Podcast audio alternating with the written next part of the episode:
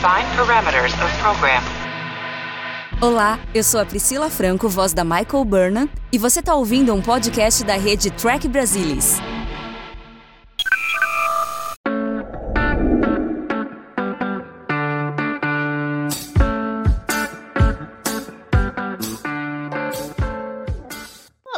Trekkers de todos os quadrantes dessa nossa Via Láctea. Estamos começando mais um Trek Brasilis Tonight, nosso programa semanal com entrevistas com uma galera muito divertida.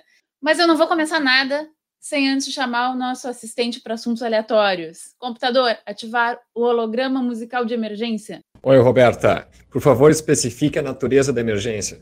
Bem-vindo, Pedro. Que bom Obrigado. te ter aqui. E agora sim eu estou preparada para chamar o nosso convidado especialíssimo. Ele é formado em marketing, trabalhou por 10 anos na área, mas largou tudo para fazer cinema. Hoje é produtor, diretor, roteirista, editor, fã de todos os tipos de filme, quadrinhos, séries, RPG e outras manifestações da cultura pop. Produz o canal Voltorama no Twitch e YouTube e está sempre pelos podcasts da internet, como Nerdcast e Podcastinadores. É, atualmente ele está produzindo, roteirizando e editando um longa independente de terror. Então eu chamo com uma enorme satisfação Carlos Voltor. Olá, muito obrigado por ter convidado aqui, por estar aqui. Muito legal. A gente que te agradece demais por ter aceito esse convite. E eu começo com uma pergunta básica, assim, para esse programa. Como é que Star Trek entrou na tua vida? Olha, Star Trek, eu acho. Eu sempre digo que Star Trek eu acho que foi o que formou o, o, o nerd que existe dentro de mim. É, eu vejo Star Trek, eu acho que quando passava. Eu não lembro se era na manchete ou na CNT, passava aqueles episódios da série clássica né? então eu vejo Star Trek, Star Trek desde a série clássica. Fui apaixonado pelos filmes. Quando eu fui ver, eu lembro que eu vi no cinema Ira de Khan. Né? Fiquei apaixonado. Depois fui descobrir o primeiro filme. É, amo todos eles. Até o 5. Até o Star Trek 5 eu gosto. Apesar de vários problemas, mas eu, eu, eu aprecio. Eu tenho até a trilha sonora em, L, em LP desse filme eu vivi muito tempo sem sair da quarta temporada de Nova Geração, que era o que só passava aqui, eles não passavam o resto. Demorei muito tempo até conseguir assistir as sete temporadas. Voyager também demorei para conseguir assistir tudo, né? Porque era o que a gente tinha né, disponível aqui. Sofri com Enterprise, né? Sofri com. Adorei a quarta temporada de Enterprise, que é quando eles acertam a coisa termina. Mas Star Trek mora aqui no meu coração. Tenho várias coisas aqui em casa relacionadas a Star Trek. É, formou tudo que eu sou hoje de nerd começou com Star Trek. Eu lembro de tu me dizeres várias vezes essa coisa de Enterprise. Eu comecei a assistir quando eu morava no Rio. Eu assistia que, nossa, não, não dava. Aí tu dizia assim, meu, quando fica bom é no final. E eu fui até o final e tu tens razão. E aí, há pouco tempo atrás, eu fiz um. Né, reassisti tudo e eu, nossa, é melhor ainda. Depois que eu assisti Sim. de novo, é melhor ainda. É. é. a quarta temporada, ela foi sensacional da Enterprise. É, é, é tudo que você queria ter visto desde a primeira, né? É, Só que demoraram para chegar lá. Né? Olha, eu gostei desde a primeira. É mesmo? É. Olha, eu curtia porque eu gostava dos atores. Eu gostava muito do Scott Bakula. Né? Eu já era fã do Scott Bakula desde a época que ele fazia Quantum Leap. Então, por causa do Scott Bakula, a série já tinha um plus para mim. Então, eu assisti tudo. Mas era aquilo, era Star Trek, então eu já gostava, só por esse fato. E mas ela não tinha aquela coisa tipo, você tava a expectativa que você tinha para aquele período histórico de Star Trek, né, do que, que você ia ver, né, da construção e da criação da federação, como a, a Terra, né, se torna o, o centro da federação, né? Porque era isso que a gente queria ver. Sim. E é basicamente o que a quarta temporada acaba trazendo pra gente. Né? Então a gente ficou meio que. Porra, eu queria ver mais do que o que eles estão me mostrando, ou melhor, eu queria ver. Tipo, por que, que a gente é o centro do, do universo de Star Trek, né? Por que, que a Terra é o centro? Eu acho que isso que estava faltando naquele começo, e por isso que eu acho que os fãs não pegaram, não, não se engajaram tanto com aquele começo. Exceto que é o mesmo Pedro que gostou da guerra desde temporal. O guerra, da guerra temporal desde o início. não, Mas não, eu acho a guerra que... temporal é uma bagunça. Mas eu acho que foi é o mesmo problema que a gente teve agora com Discovery, né? Só que agora eu já tava mais calejado, então eu gostei de Discovery. É problema porque... de expectativa, tu diz, mas. Exatamente, é o problema maior da expectativa. Né? Eu, eu já. A gente já tá em períodos em que a gente já passou por J.J. Abrams em Star Trek, né? Star Trek já mudou a cara do Star Trek. Então, quando veio o Discovery, é, é uma nova visão daquela história. E quando a gente chega no final da temporada, a gente descobre que não, não era uma nova visão. Era só um ponto peculiar relacionado ao Mirror Universe. Então, a segunda temporada eles reajustam isso e para mim é maravilhosa a segunda temporada. Principalmente Anson Mount, que faz o Pike, ele é perfeito. Ele é perfeito. E tu tá cheio de expectativas pra série do Pike? Muitas. É, é o que eu tô querendo ver. Eu, eu já tava apaixonado pelo, pela Enterprise do Pike da segunda temporada de Discovery. Tipo, eu, eu, terminou aquela temporada e falei, cara, eles têm que fazer uma série com ele. ele tem que ter uma série da Enterprise. Né? E, e, e, é isso, era o caminho certo. E vai vir aí, Strange New Worlds, que vai trazer aí o Pike na, na frente. O Spock ficou legal. Não é o Leonard Nimoy, mas ficou legal aquele Spock. Né? Funcionou na, te, na televisão. E Picard, tu curtiu? Tô com muita, muita curiosidade, com muita curiosidade para saber o que tu achou de Picard. Eu gostei de algumas coisas, desgostei de algumas coisas. Foi mais ou menos a mesma sensação com a terceira temporada de Discovery. Picard é, tem umas coisas muito boas do, do personagem, do avanço, das coisas que estão acontecendo ali, só que eles eu acho que exploraram certas coisas mal. Uhum. Né? Foram talvez por um caminho ali que não fazia muito sentido, acho que para quem o Picard era antes. Né, para quem o personagem era ou para onde ele estava da última vez que a gente viu ele. Ele ter saído da federação, isso não é problema. É, a federação tá se perdendo também não é um problema, porque isso acontece. Né? A gente vive num mundo em que as coisas mudam, em que é, mudanças de curso acontecem e coisas que a princípio eram boas podem mudar. Né? A federação tá ali o quê? 300 anos, quando a gente chega no Picard já sendo o beacon of hope do universo, né? Então, existe a coisa do olha, não tá dando tão certo isso aqui. Então, a gente, as pessoas dentro da federação começam a mudar. E a gente já viu isso nas em todas as séries, né? Você tinha vilões dentro da federação desde a época do Kirk. Só que isso acabou se tornando o status quo, se tornou o normal. Então a federação começou a se fechar, a ser mais preocupada porque não tinha como manter esse status no universo inteiro. Então isso para mim faz sentido, funciona. É, o que me prejudicou no Picard foi a relação andro dos androides, toda a questão da destruição dos androides, toda a questão da, da garota né, ter sobrevivido, como aquilo aconteceu, com a entidade que vai aparecer no final da, da temporada. Eu acho que o, o que fere a temporada é o último episódio. Né? Até o último episódio, para mim, tava maravilhoso, tava gostando. Tinha ali seus tropeços, não era perfeito, mas tava bom.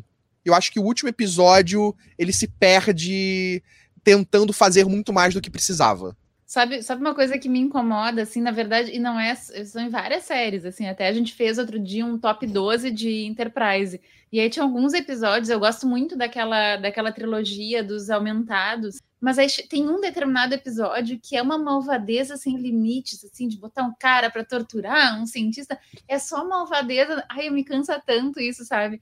E aí em Picard, assim, chega lá na, na, finaleira, assim, são aqueles androides ah, super malvadinhos, assim, aí eu me canso um pouco também. É, o que fere até o próprio. Tipo, se você for pensar que os androides são descendentes do Nunyan Sung, é, ele tentava achar também a perfeição, né? O caminho que a própria federação buscava. Né? Você tem o Data, foi o, o, é o maior exemplo disso. E você tem o irmão do Data, o Lore era o erro que veio antes. Né? Ali, basicamente, todo mundo. Todos aqueles androides eram meio que um lore. E o Before. é. Então, tipo, não era o que a gente estava esperando, né? Mas vai dizer, isso foi uma coisa muito interessante, que eles não usaram, porque quando terminou o, o filme com o Data morrendo e tal, aquela coisa toda, todo mundo achou que aquela história do Before ia ser o jeito de manter o Data vivo. Eles conseguiram um outro, uma outra forma, assim, pelo menos isso daí eu achei que salvou muito, assim, é. sido aquele aquela obviedade, assim, olha só que legal, o Data passou tudo pro Before e o Before evoluiu, sabe? Ia ser muito. Mas foi bom isso até porque a galera esqueceu desse filme, né? Porque não teve uma boa recepção isso. Todo mundo falando que manter ele vivo dessa forma foi covardia, que tipo, não quiseram matar o personagem. é um pouco verdade, né? O é. Nemesis é um filme legal, mas também tem muitos problemas. Eu acho que a nova geração ela teve ali dois filmes que são muito bons e os outros meio que balançam ali em serem é, episódios longos da série. Eu não são são bons, não. Gostar eu também gosto. Mas eles são mais tem mais episódios de série do que filmes, longa-metragens, né? É. Tipo, o e First agora... Contact é o maior filme para mim do Nova Geração. Isso aí. Né? É o First Contact. Tamo junto. Exatamente. É, é, é o, o, top. Aí depois dele, para mim, vem o Insurrection, que é um grande episódio, mas é um episódio bom. Eu gosto. É uma... eu, eu tenho aquilo. Eu adoro Generations, mas eu, eu odeio como eles acabam com o Kirk no Generations. Né? O final do Kirk, para mim, é. Tipo, por quê? É, por quê? Tá, por que, que tiraram. Nisso, eu tenho ah. uma dúvida. A gente já fez um bolão aqui da, da equipe. E eu quero saber quem é o melhor capitão para ti. Kirk. Ah, droga. É Kirk. É, é, é, vários fatores. Eu conheci, tipo, Star Trek com Kirk e o Spock, nos filmes, na série. Eu cresci assistindo eles. E como eu falei, aqui no Brasil, naquela época, nos anos, no final dos anos 80, 90, a gente não teve acesso à nova geração. A gente só foi ter acesso à nova geração meados dos anos 2000, final dos anos 90, início dos anos 2000. Né? E mesmo assim a gente não teve como ver tudo. A gente via esporádico. Aí quando chegou a TV a cabo, aí começou a passar alguns episódios. Aí passava uma temporada e fificava, sei lá, um ano inteiro repetindo a mesma temporada. E aí, tipo. Tu ficou no cliffhanger de Best of Both Worlds? Fiquei. Fiquei. Isso, isso por anos. Crime, por anos. Porque não tinha nem internet pra gente baixar episódio pra assistir naquela época. Então foi anos esperando aquilo passar. com os amigos dos Estados Unidos. Gente, o que, que aconteceu? Me contem, pelo amor de Deus. Era, foi muito tempo esperando. Era o quê? Eu acho que era Universal Channel que passava aqui no Brasil na TV a cabo, eu não lembro qual era o canal específico que passava, mas era aquilo, chegava naquilo ali, beleza, aí na semana seguinte ia ver, eh, ia ver a conclusão, não, voltava pra primeira temporada. E aí você via a primeira temporada, a segunda temporada, a terceira temporada, não voltava pra primeira temporada. E foram muito tempo, muito tempo nessa expectativa. Mas. Você deve ter decorado as melhores temporadas de ah, sim. a primeira e a segunda.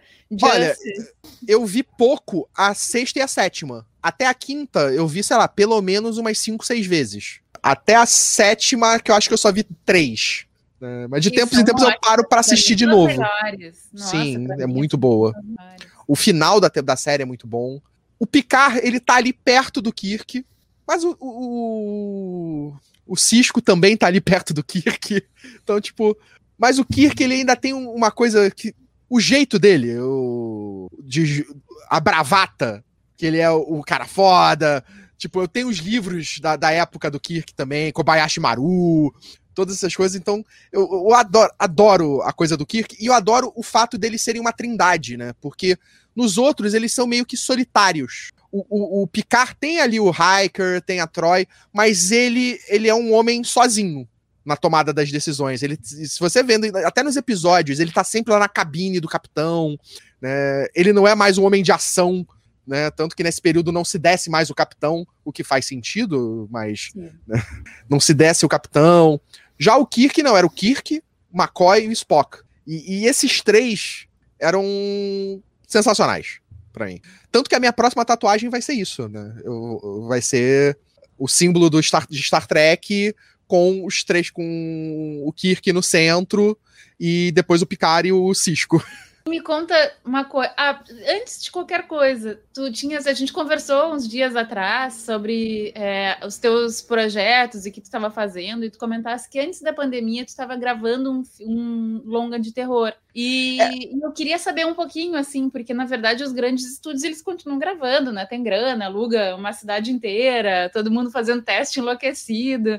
Né? Como é que está sendo para ti e para outros produtores independentes a sobrevivência nesse período e quais são as perspectivas? É complicado, né? A gente ainda está longe, eu acho que, de resolver a pandemia. A gente ainda está num caos, ainda aqui no Rio de Janeiro, principalmente, tem muita gente ainda sendo contaminada, tem muita gente ainda morrendo. Né? Eu, essa semana, recebi a segunda dose da vacina, né? Mas ainda somos poucas pessoas, ainda são poucas pessoas que já tomaram a vacina. E quanto mais tempo demora, maior ainda aumenta esse risco e aglomerar acaba não sendo o ideal. a gente não tem grana para bancar testes, a gente não tem grana para mandar bancar prevenção o tempo inteiro. Então a gente está parado de produção nesse momento. A gente, na verdade, o longa-metragem que eu estava fazendo, a gente, as, as, filmagens concluíram, isso já tem quase dois anos. A gente está em pós-produção dele, e que é uma coisa também complexa. É, né, Pós-produzir sem dinheiro para fazer nada depende do tempo que a gente tem disponível e que as pessoas têm disponíveis para construir a história, construir tudo. A gente, no, antes da pandemia, estava gravando um curta-metragem de ficção científica. Tínhamos começado a gravar, a gente gravou dois, duas diárias, iam ser quatro diárias. A gente gravou duas diárias. Quando a gente ia para terceira diária da, de gravação, foi o início do lockdown para a pandemia. Então a gente não gravou, parou tudo, e agora a gente praticamente perdeu o que a gente já gravou. A gente vai ter que regravar tudo de novo quando voltar. E era uma coisa que não tinha como a gente fazer aos poucos, porque demandava. A equipe eram mais de 50 pessoas no total. Né? E todo mundo gravando dentro de um bar. Que era figurante, pessoas dentro do bar. Então não tinha como a gente chamar todo mundo de volta agora durante a pandemia.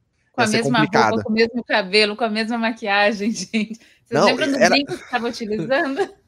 Exato. Até, tipo, pessoas que não podem mais, né? Porque, ou não estão mais morando aqui no Rio, né? Porque a gente tinha três atores principais fixos e o resto era tudo figuração, né? Que a gente tinha chamado para participar daqueles momentos. E tinha alguns figurantes que apareciam o tempo inteiro. Né? Então não tinha como a gente voltar sem ter essas pessoas usando o material que a gente já tinha gravado. Mas agora dá para ser um plot twist de mais pro final aparecer que todo mundo desapareceu e eles voltaram para um universo diferente e tal. Daria, né? até porque o personagem principal pula entre universos. Né? Porque o bar que a gente tem, ele é uma, uma locação que a gente é, address, é, mudou o set para quatro sets diferentes, que seriam quatro mundos diferentes. Tipo, um mundo estilo Mad Max, um mundo mais tipo Matrix, de Zion, um mundo cyberpunk futurista.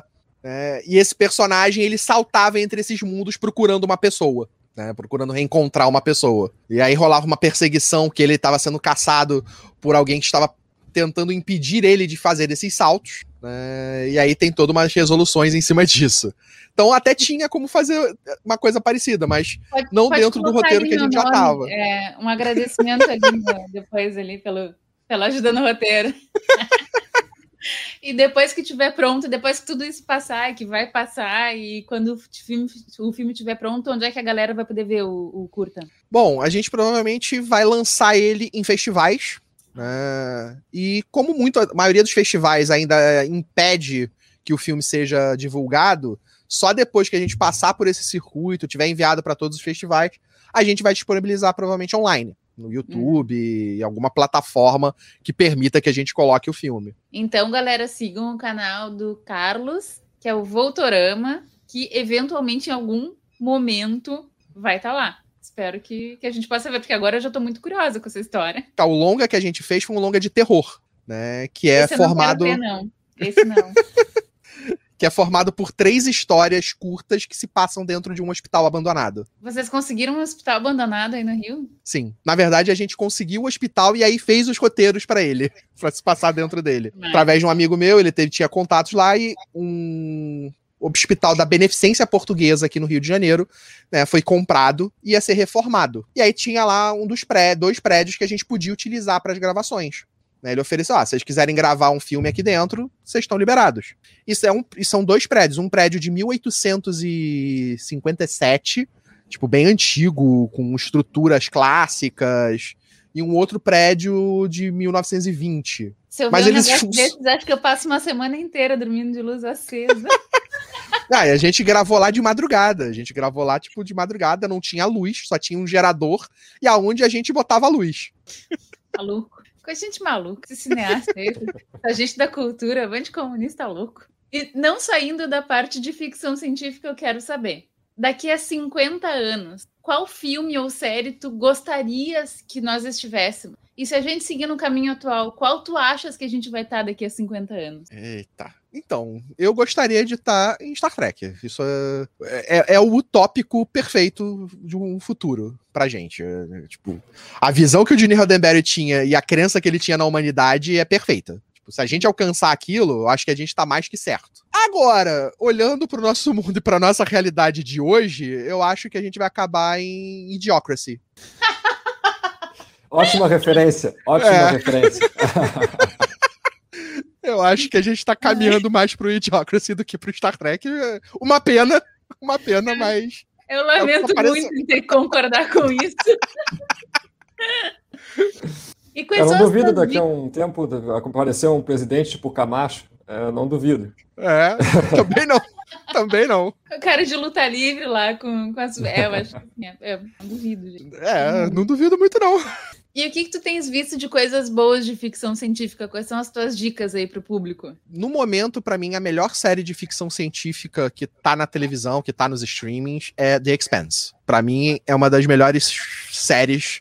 Tipo, a primeira temporada ela tem alguns problemas, né? Enquanto ainda era do Sci-Fi Channel. A segunda já praticamente resolve todos eles. E depois que vai pra Amazon, ela só melhorou. Eu aguardo ansioso agora a sexta temporada, que vai ser, a princípio, a última dessa fase aí das, da história. Isso significa que eu já perdi uma temporada inteira, tô aqui fazendo cara de ai.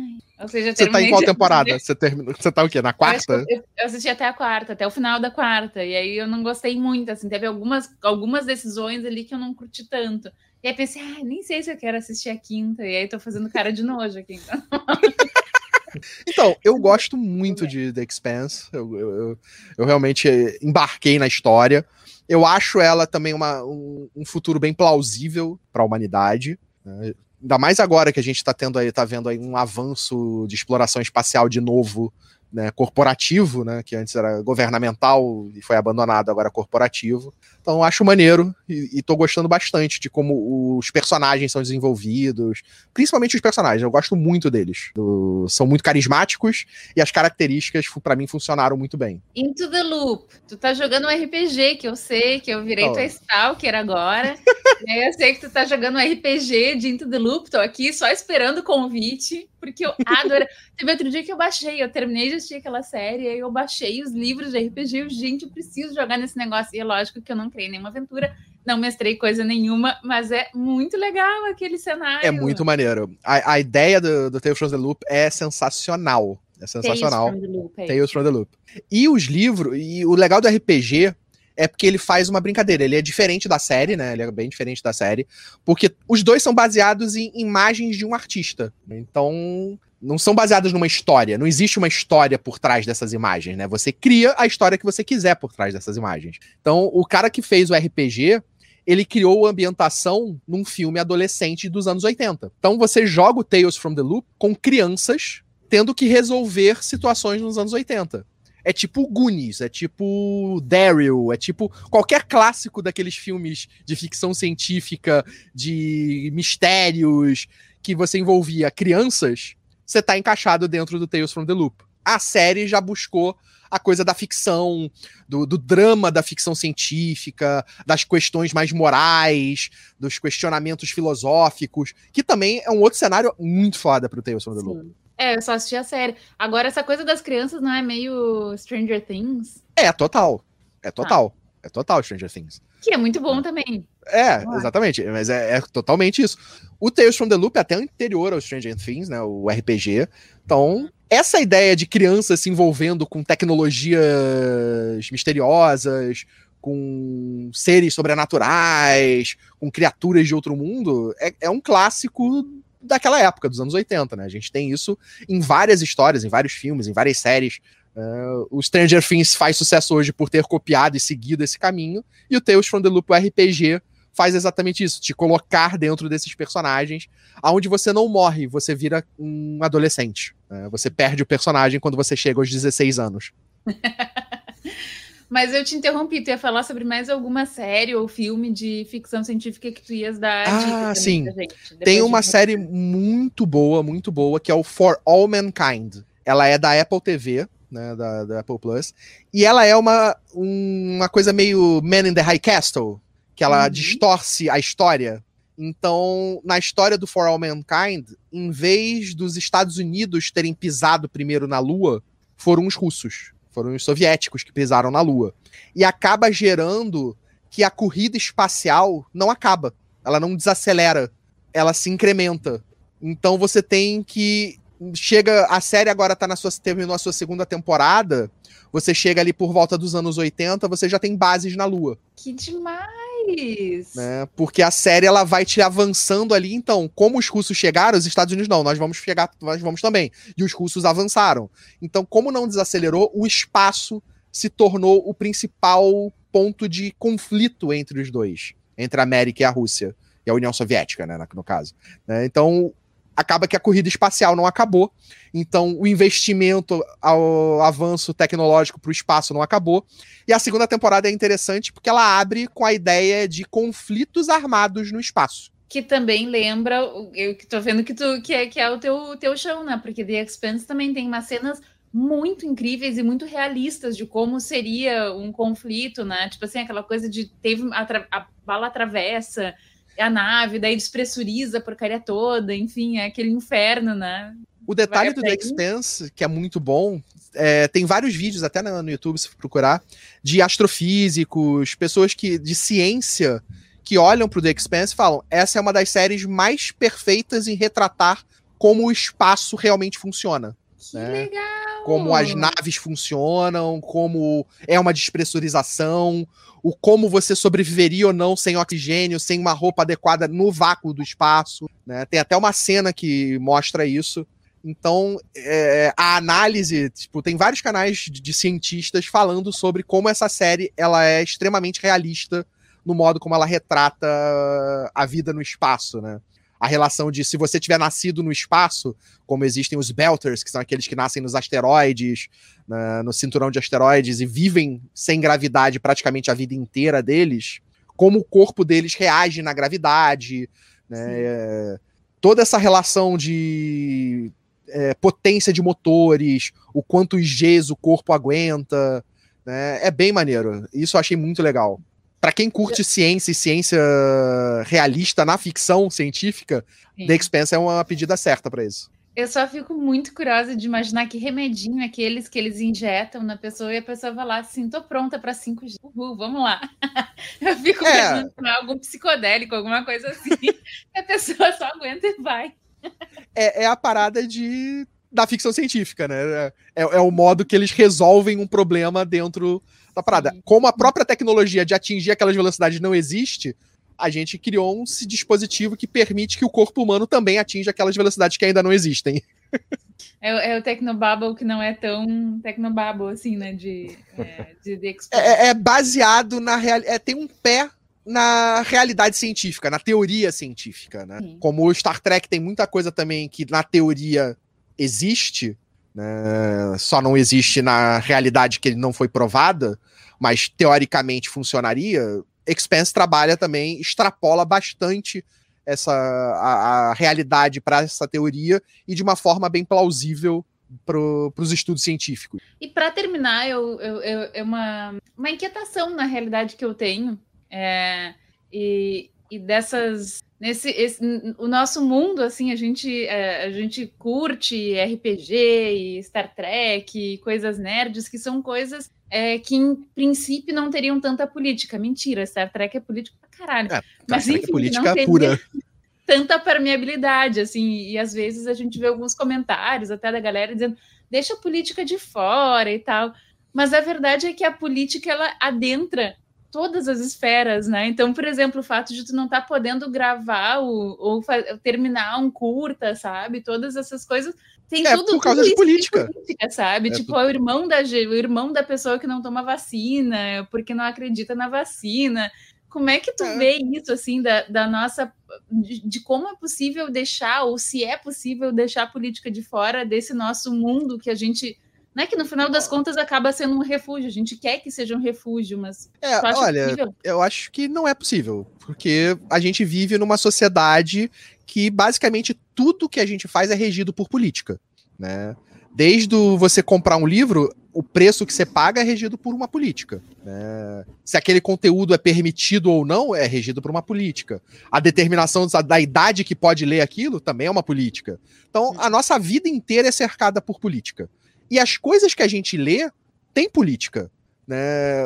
Eu vejo muito na internet, principalmente muito nerd hoje, falando: não, não pode ter política nos quadrinhos, tira a política dessa coisa. X-Men nos anos 60 era o quê? Sim. Tipo, é, é, Batman, Super-Homem, todos eles têm política. Tudo tem política dentro deles. Todas as séries que a gente assiste, você vai ver o quê? Um Game of Thrones. Game of Thrones é um retrato político. Né? Star Trek fala sobre política o tempo inteiro. Né? Star Trek é uma das coisas mais utópicas socialistas possíveis. Né? Tipo, é um, é, você tem ali um Estado que te provém tudo. E Estágio através no seu pico, né? É, através das facilidades da tecnologia, né, que te permitem abolir até o dinheiro. Uhum. Aonde isso não é política? É, não tem como alguém assistir essas coisas e, e, e, tentar desconectar elas de alguma coisa política. Né? Não faz sentido isso. Né? É só quando realmente você quer que aquilo que você está assistindo não represente aquilo que você quer que aconteça na vida real. E aí a gente tem as pessoas que, que não entendem aquilo que estão assistindo. Né, ou lendo. É que nem você querer ler 1984 e não entender que aquilo ali é um sistema opressivo. Vai dizer, ah, Sim. ah, não, isso é de é boa. É, é basicamente. É sobre a tecnologia. É sobre é. a tecnologia de apagar o que foi escrito. então, tipo, não tem como você desconectar uma coisa da outra. Eu acho que tentar fazer isso é um erro porque é querer você apagar, querer apagar a história. É querer apagar que aquilo ali existe e que aquilo ali é, é feito para que aquilo seja re, é mostrado e modificado. Né? Empobrece quando a arte também, né? Também. também empobrece. Tanto que, por exemplo, quando a Disney é, começou a remover certas coisas de, de filmes, tinha até proibido aquele Song of the South de tirado do Disney Plus, eu acho isso muito errado, porque por mais que aquela situação seja não seja o correto, você coloca como eles agora fizeram. Você coloca ali um disclaimer dizendo o que, que aquilo ali representa e como aquilo está errado, e as pessoas têm que ver o porquê que aquilo está errado. Eu acho que é, é apresentar para as pessoas aonde está o erro. Uhum. Tipo, é errado ter estátuas de escravistas? É errado ter estátuas de escravistas. Mas você não destrói elas, tira elas daquele ponto ou explica na estátua o que, que ela representa. Diz para as pessoas quem era aquele cara de verdade né? Porque a gente não pode apagar essa história. Porque apagando a história, a gente só tende a repetir ela de novo daqui a algum tempo, quando as pessoas não lembrarem mais dela. Porque daqui a duas gerações, ninguém mais vai ter vivido isso exatamente. Né? Vai ter vivido outras coisas, mas não vai ter passado pelo principal. E a gente precisa que isso ainda exista, que as pessoas ainda falem sobre isso. Se hoje em dia a gente já tem pessoas que negam o Holocausto, coisas mais antigas são muito mais fáceis de negar. Principalmente se você não tiver registros e momentos que você possa olhar para trás e ver, olha como as pessoas tratavam isso, olha como as pessoas viam isso, né? Então, tudo é política, a arte é política. A arte normalmente tende a bater de frente com a política, na maioria da, da expressão, porque é geralmente um sentimento de descontentamento, de botar para fora sentimentos, às vezes ruins. Então, você acaba trazendo um pouco da, da coisa ruim para a arte para se libertar disso, né? Mas hoje em dia a gente está vivendo num período muito polarizado e complicado. Carlos, eu acho que a gente é, já. Aqui, a, a produção já está aqui nos, nos dizendo que eu vou, vou ter corte de salário, porque a gente já passou do nosso tempo, mas ah, a esse, é, esse é um perigo. Isso é um perigo. Se me deixar falando, eu, eu falo demais. eu falo muito. Mas então, acho que agora a gente tem que ter uma, uma música, né? Nosso, nosso holograma musical de emergência tem que, tem que nos agraciar com, com um número. Pedro, por favor. Olha pessoal, dessa vez eu não vou cantar para vocês, porque o chefe O'Brien tem que fazer uma manutenção em mim e minhas subrotinas de canto não estão lá grande coisa. Mas eu tenho algo para mostrar para vocês que aconteceu durante um dos eventos com a Enterprise E. Sabe um daqueles filmes que vocês assistem no cinema? Eu participei de um deles. Infelizmente, o Quark não permite que a gente mostre as imagens inteiramente aqui na estação sem cobrar, então ficou um pouco cortado. Mas acho que vocês vão pegar a ideia. Pode ver aí. We're being hailed, sir. Stand by. Shinzan, I know about my first Academy evaluation. In particular, I was thought to be extremely overconfident. Captain, as much as I enjoy On my mark, Pedro. All hands, brace for impact. Engage.